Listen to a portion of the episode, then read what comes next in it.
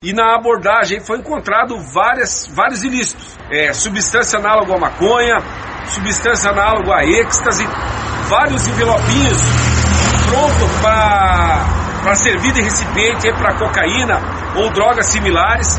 Foi encontrado aí 44 é, cédulas de dólares, que vale a quase 300 reais, uma quantidade grande em dinheiro, tudo oriunda desse golpe aí do bilhete.